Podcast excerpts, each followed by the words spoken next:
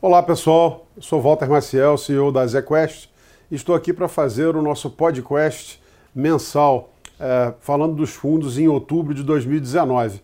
Iniciamos aqui o nosso bate-papo com o Lawrence Mello, que é o gestor responsável pelas estratégias de crédito. Oi Walter, pessoal, boa tarde. Estamos aqui para fazer um bate-papo, é, acho que bem educativo e fazer o nosso papel de contribuir na informação do nosso cotista, tá?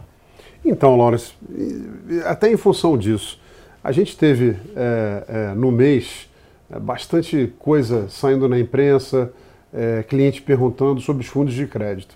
Quando eu olho aí para o ZQuest Lute, ele é um fundo que desde o início é, tem entregue 106% do CDI em média de retorno acumulado, a meta dele é 102, 103. Nos últimos dois meses, 100% do CDI.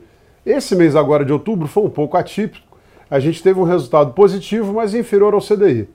Complementando, falando, lembrando as pessoas um pouco do resultado. O Azequest Alto, que tem uma meta de retorno entre 108 e 110 do CDI, desde o início da 118, nos últimos 12 meses entrega 118. Que problema é esse que tem na indústria de crédito? O único problema que eu vejo que tem é desinformação e que é nosso papel levar essa informação, mastigar para o investidor que confiou o dinheiro com a gente e não tem obrigação de saber todas as micro nuances do que está acontecendo. Uhum. Então, nosso papel aqui é mostrar para ele que, ó, eu não tenho uma crise de crédito, pelo contrário, as empresas nunca foram tão bem é, obrigado no Brasil. Se eu pegar o período dos últimos 5, 6 anos, eu acho que a gente está no, no melhor momento de quando você olha para o futuro das empresas.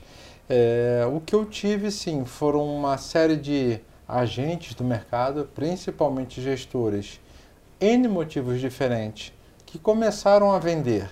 Desde eu quero melhorar o perfil do meu fundo, até outros que tiveram algum desenquadramento, um resgate. Então, cada casa, são muitas casas no Brasil, você não consegue acompanhar a vida de todo mundo, é, foram fazer essa venda é, ao mesmo tempo. E quando todo mundo quer vender ao mesmo tempo, a velha lei da oferta e demanda faz com que o preço caia. Então, o que a gente está tendo, ainda mais num fundos, num fundo ou em todos os fundos que a gente pensar que a gente tem um alto teor de caixa, uma qualidade do ativo muito grande, é uma marcação, é um MTM. A CVM é, obriga a gente a marcar o preço do nosso ativo pela venda que o vizinho ali fez. Então, dito isso, se você não tiver necessidade do dinheiro agora, se você não, não, não é um, uma pessoa que está precisando do dinheiro para amanhã, não tem por que você resgatar. Simplesmente o preço que estão te mostrando é um preço diferente do que tinha ontem, mas com uma grande diferencial. Esse título de crédito, ele vence, a grande maioria deles são curtos, são das principais empresas brasileiras, das melhores que existem no Brasil, e elas têm uma data para pagar que é daqui a pouco. É, não é nem o mercado que vai te pagar aquele dinheiro de volta, é a própria empresa que você deu o crédito para ela. E isso dá uma tranquilidade que você consegue passar no momento com uma carteira que, do ponto de vista do ativo, é o melhor possível, só que você está tendo uma oferta e demanda por um determinado motivo muito específico na casa do vizinho, vou chamar assim, é, que fez ele vender e remarcou o preço do meu papel. Deixa eu ver se eu entendi.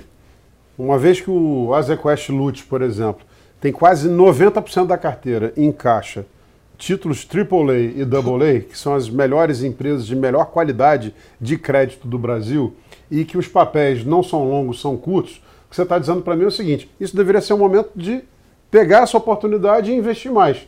Porque a Bolsa negociando hoje quase é, no all-time high, esses papéis estão apresentando um desconto que é incompatível com o que seria o valor justo deles e também com o que foi precificado nos últimos dois anos. O melhor momento agora que eu vejo, por exemplo, para quem não precisa do dinheiro do curto prazo, é a previdência privada. Ela é o melhor exemplo. Você está pensando no horizonte de prazo de 10, 15 anos, e quando você olha, esse é um ótimo ponto de entrada. É onde até você vai conseguir ter uma rentabilidade adicional, Sim. porque você tem uma pressão vendedora você está colocando um dinheiro novo para absorver essa pressão vendedora né? E, e, e, com isso você consegue comprar num preço até muito melhor do que é. A gente usa essas palavras que às vezes parecem fortes, pressão vendedora, pressão compradora, mas isso é uma coisa normal, que ocorre no dia a dia do mercado financeiro, é, é quando tem alguém querendo vender e, e a gente conseguiu mapear que essa pessoa estava querendo vender, você faz um pouco de charme é, e vice-versa. Então é isso que é o mercado, é você chegar num acordo de preço e, e, e, esse é o momento ideal assim que a gente olha do ponto de vista de crédito privado, que é a hora de você fazer a compra. Então, pessoal, é, fazendo uma comparação aqui, em 2008 nos Estados Unidos, você teve uma quebradeira em função do mercado imobiliário que levou a uma desarrumação do mercado financeiro e depois do mercado em geral. Então, empresas como Ford, GM, AIG tiveram que ser socorridas. Isso é uma crise de crédito.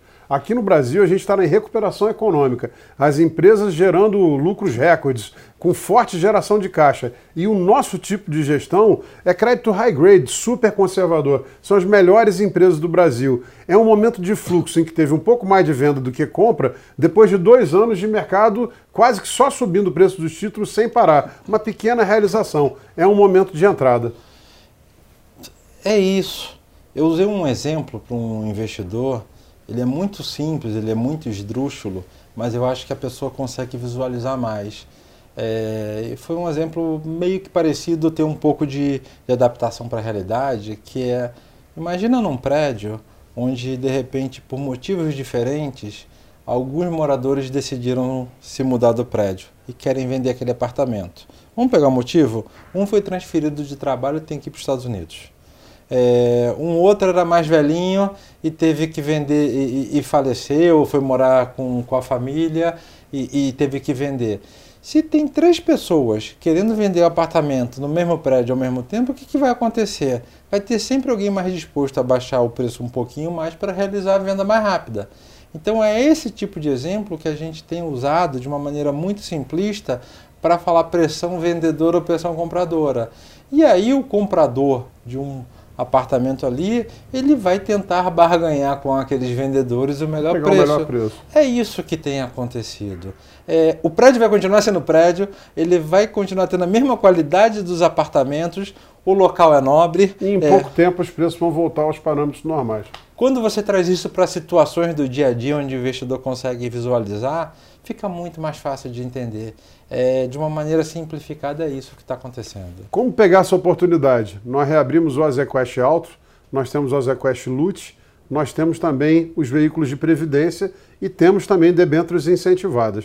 Laurence, obrigado. Eu Até que agradeço. Que tchau, tchau. Até o mês que vem, pessoal.